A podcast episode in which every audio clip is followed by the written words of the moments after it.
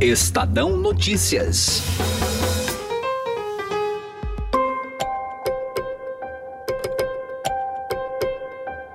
O presidente Jair Bolsonaro comemorou o crescimento de 0,4% do PIB no segundo trimestre do ano.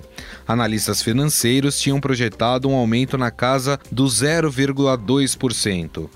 O desempenho foi puxado pelos números da indústria, construção civil, setor de serviços e também o consumo das famílias. Mesmo com um certo otimismo mostrado pelo governo, a economia brasileira ainda pode ser considerada dentro de um quadro de estagnação e está muito longe de recuperar o que perdeu durante os anos de recessão, segundo os economistas. Afinal, qual a importância desse crescimento para a recuperação econômica do Brasil?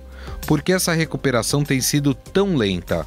Eu sou Gustavo Lopes e este é o Estadão Notícias, que analisa esses dados com a participação do editor de economia do Estadão Alexandre Calais e do economista Otto Nogami. Estadão Notícias.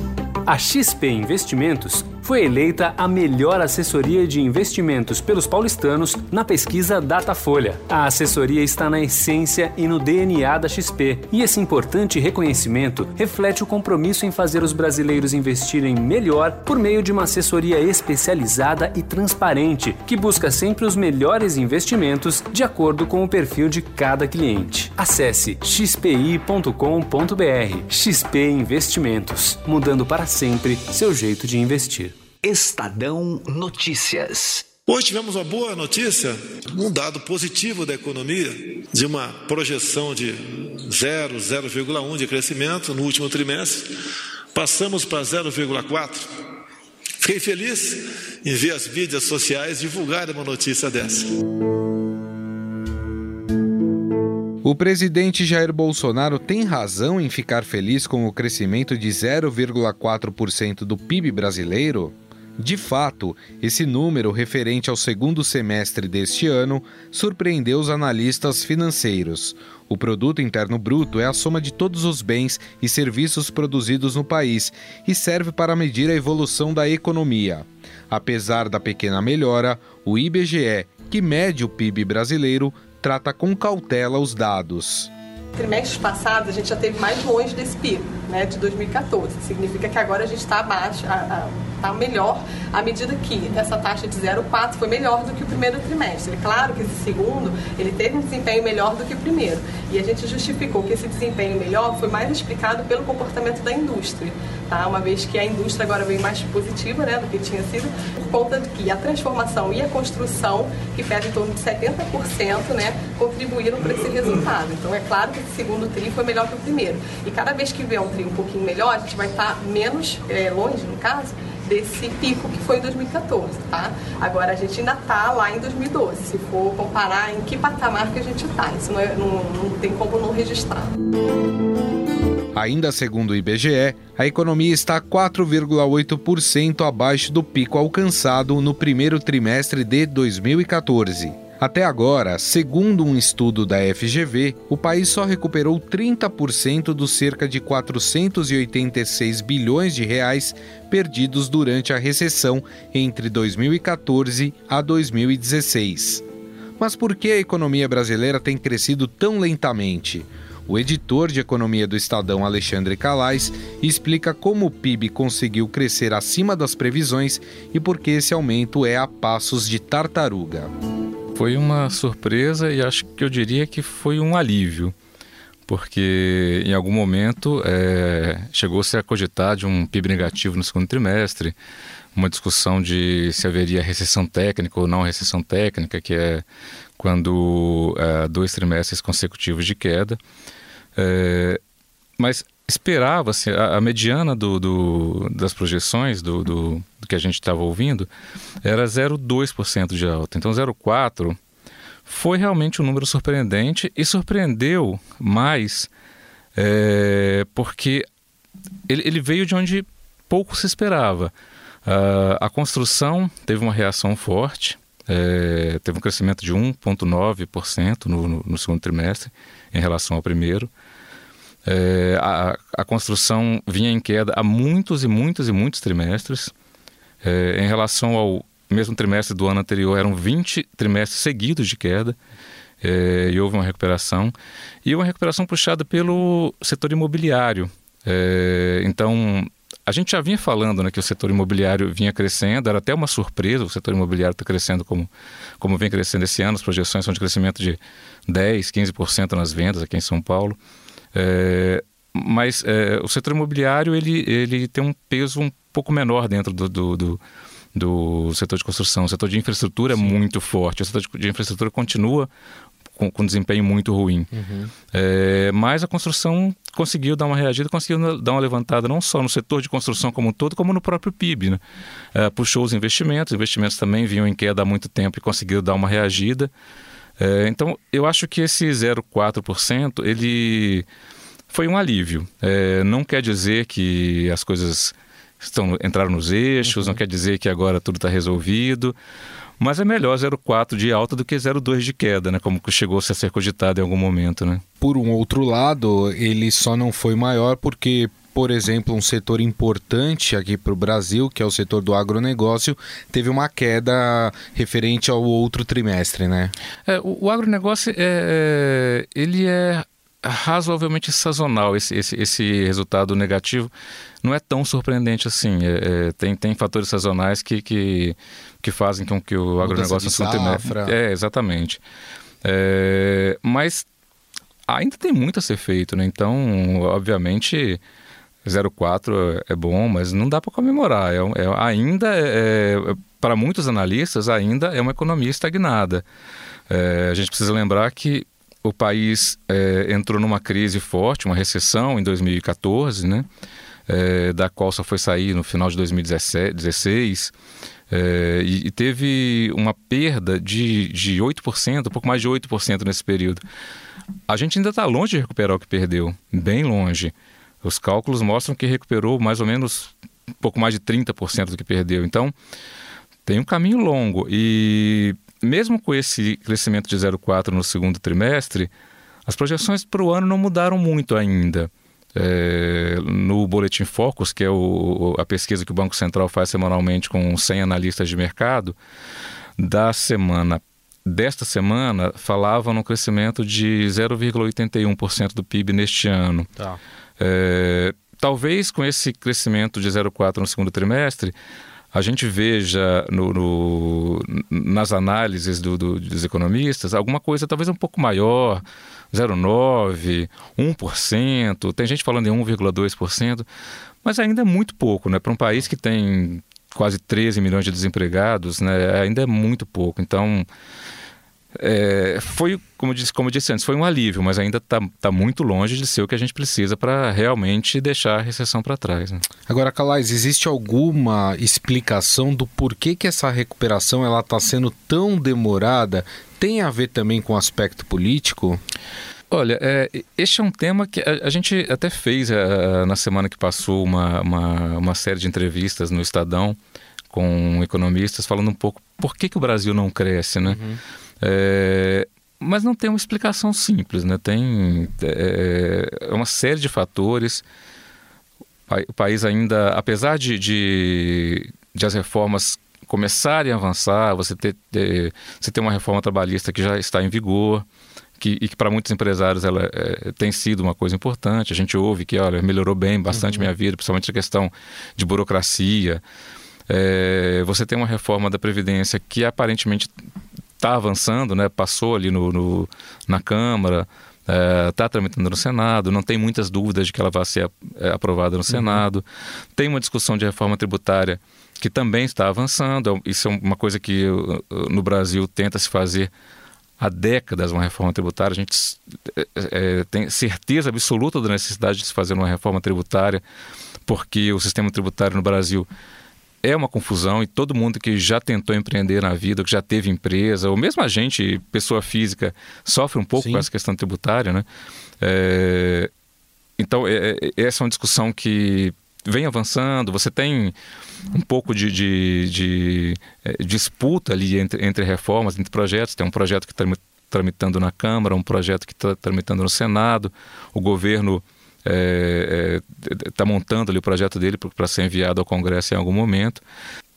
isso ainda não tem sido suficiente para fazer a economia avançar como se precisa. Tem, tem, tem outro dado importante, né? A gente nunca teve uma taxa de juros tão baixa, né? É, a gente está rodando com uma inflação na casa dos 3, 4%. Para nós brasileiros é uma coisa. né, para a gente que viveu aí para inflação, uma coisa inimaginável. Né? É não tem uma explicação muito clara de por que isso não tem isso não tem se refletido numa, numa, é, numa melhora dos índices de, de, de, crescimento. Bom, esse é o editor de economia do Estadão, Alexandre Calais, falou um pouco aí sobre esse crescimento tímido ainda, mas um crescimento de 0,4% do PIB brasileiro no segundo trimestre. Calais, mais uma vez, muito obrigado, viu? Obrigado a você. Até mais.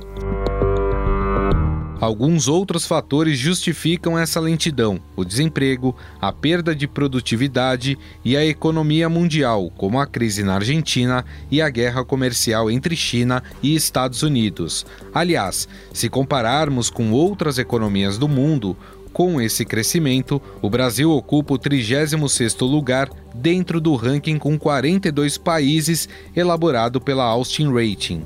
Mas afinal, o que este resultado pode significar para a economia brasileira e para o futuro do país. Converso agora com o professor de economia do INSPER, Otto Nogami. Que sinal que esse resultado dá? A economia está melhorando? Ela continua estagnada? Qual é o sinal dela? É, a minha leitura, Gustavo, é de que nós estávamos realmente numa situação muito precária, né? Então, uma economia extremamente judiada, né? sem investimento, sem nada. E houve aí um certo movimento, né, é, talvez até como uma, a, a, ainda como sendo uma decorrência né, daquelas expectativas de mudança uh, da economia brasileira. Né? Ou seja, é, reforma previdenciária, é, a, o processo de privatização.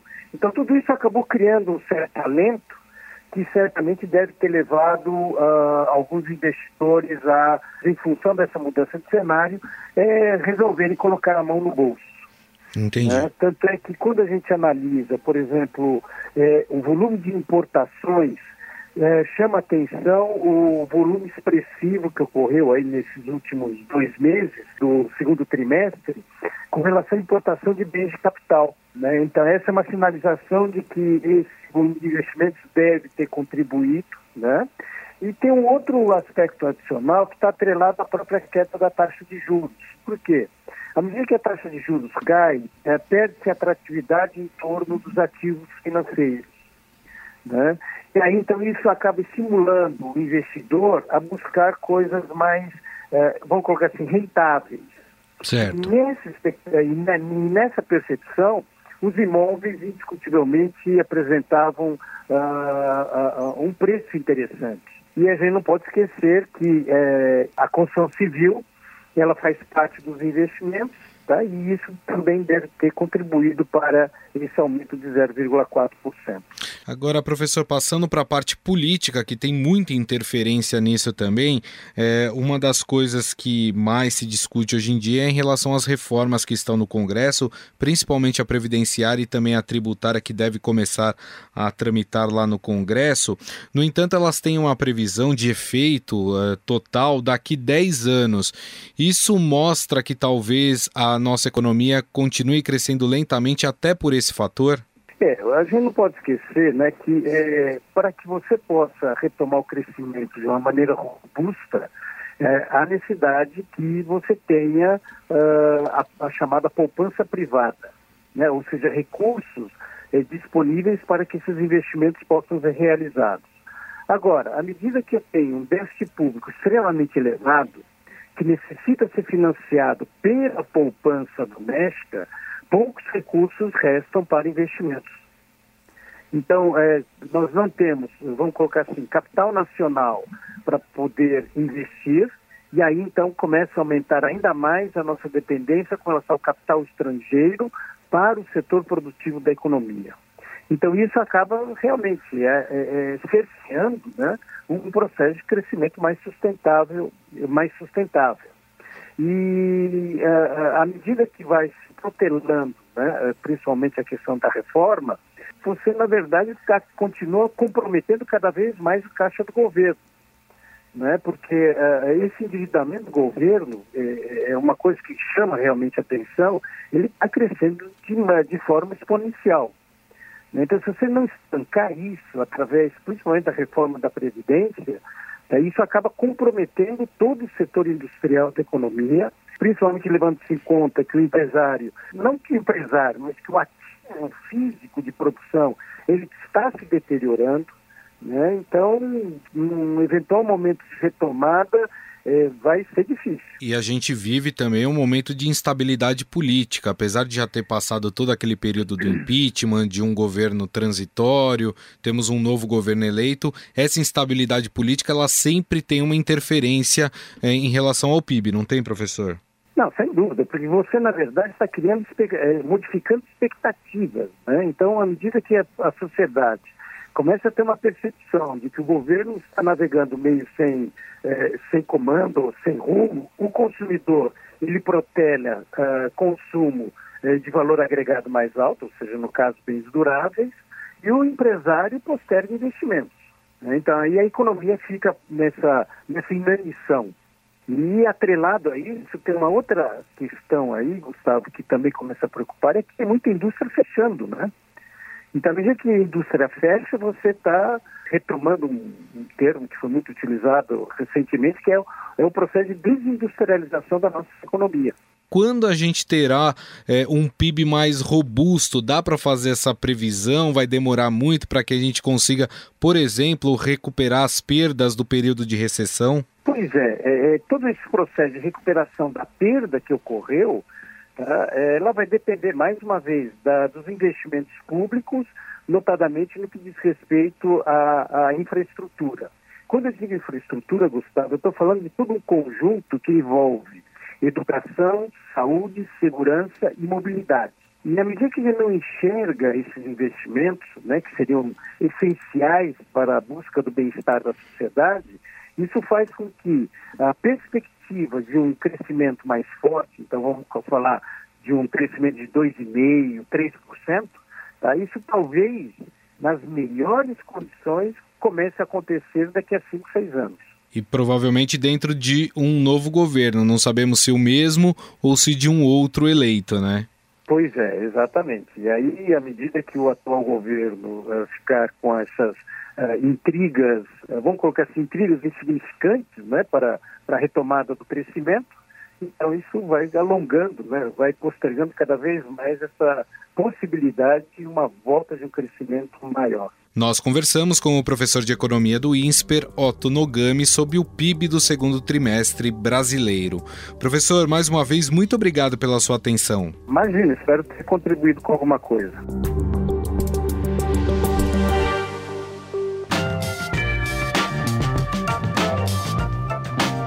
O Estadão Notícias desta sexta-feira vai ficando por aqui. Contou com a apresentação minha, Gustavo Lopes, e montagem de Nelson Volter. O diretor de jornalismo do Grupo Estado é João Fábio Caminoto. Mande seu comentário e sugestão para o e-mail podcast@estadão.com.